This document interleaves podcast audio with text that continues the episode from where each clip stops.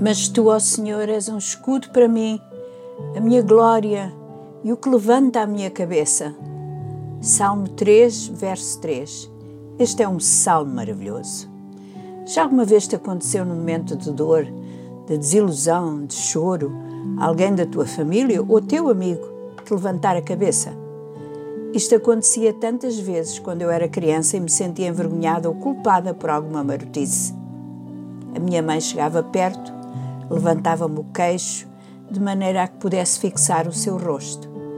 Ela queria contacto visual, queria comunicar comigo, queria ter a certeza que eu ouvia desejava chamar a minha atenção daquilo que me afligia para a realidade do que ela podia fazer por mim.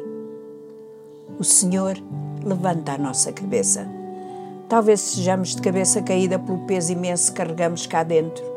Talvez é o peso de um esposo doente, de um filho rebelde, o peso de ter que providenciar para a família, de tentar conciliar a vida o melhor possível no meio de tudo o que está a acontecer no mundo. Mas este verso lembra-nos que Ele levanta a nossa cabeça. Gentilmente coloca a sua mão debaixo do nosso queixo e faz-nos olhar para Ele. E o alívio é imediato. O peso muda por causa de quem Ele é. Ele é o princípio e o fim da história. Ele é o nosso redentor, a nossa torre forte. Ele é luz e alegria. É ajuda quando precisamos e esperança em todo o tempo. As minhas circunstâncias podem até nem mudar, mas o facto de olhar para Ele e saber quem Ele é muda.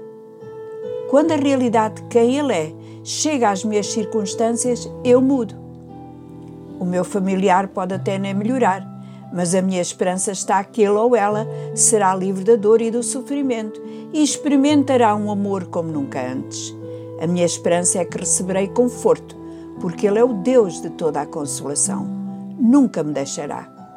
Nesses momentos em que estou sobrecarregada e o meu olhar se fixa no que está mal à minha volta e como tudo irá terminar, posso confiar que Ele sabe.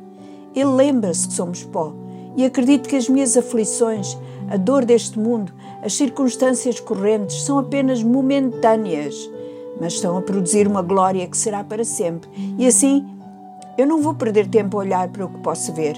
Em vez disso, vou olhar para o invisível, porque o que posso ver dura apenas momentos, mas o que não posso ver é eterno.